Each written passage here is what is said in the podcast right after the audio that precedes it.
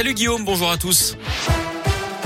À la une à Lyon, il faut lever le pied à Villeurbanne à partir d'aujourd'hui. La vitesse maximale autorisée passe de 70 à 50 km heure sur le boulevard Laurent Bonnevet, le long du parc de la Fessine. Ça concerne le tronçon entre le périphérique et le quai Charles de Gaulle. Dans l'actu local également, cette nuit de tension dans la métropole de Lyon entre dimanche et hier, des incendies de poubelles et de voitures ont été signalés dans plusieurs communes. Un homme a également tenté d'incendier un bus TCL. Il a lancé des cartons enflammés dans un bus de la ligne C3 au Mas du Taureau à Vaux-en-Velin. Les cartons ont pu être sortis avant que le feu ne se propage au reste du véhicule. L'incendiaire a ensuite été pris à partie et passé à tabac par un voyageur. Dans les transports en commun d'ailleurs, des perturbations annoncées ce mois-ci sur le réseau TCL. Les travaux d'automatisation du métro se poursuivent. La ligne B va fermer plus tôt les lundis, mardis, mercredis et jeudi soir et restera fermée les dimanches matins jusqu'à 10h.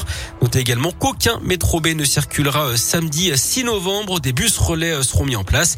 Et puis des opérations de maintenance doivent avoir lieu ce mois-ci également sur les lignes de tram T2 et T5. Conséquence, le T5 sera à l'arrêt complet aujourd'hui et demain. Le T2 circulera en deux parties. On vous a mis le détail hein, de ces perturbations sur l'appli Radioscoop et sur radioscoop.com.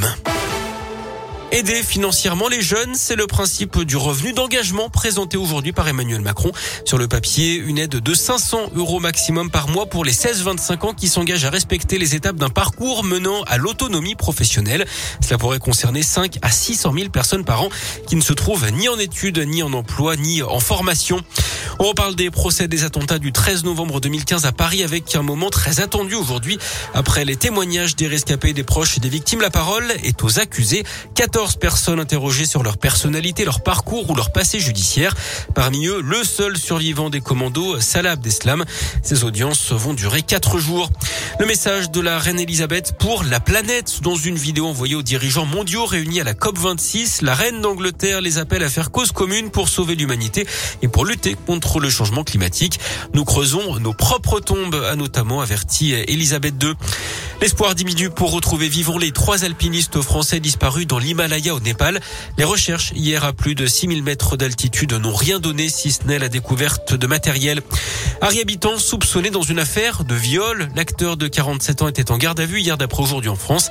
Certains médias affirment que la plaignante serait sa femme. Celui qui a notamment joué dans Qu'est-ce qu'on a fait au bon Dieu est entendu par la police depuis dimanche matin. Sa garde à vue a d'ailleurs été prolongée de 24 heures hier. On passe au sport avec du tennis et le Masters 1000 de Paris. Qualification hier des Français Hugo Gaston et Adrian Manarino. C'est déjà fini en revanche pour le Britannique Andy Murray sorti par l'Allemand Kupfer malgré 7 balles de match pour l'Écossais. Et puis en foot, on joue ce soir en Ligue des Champions. Le LOSC Lille se déplace sur la pelouse de Séville à partir de 21h.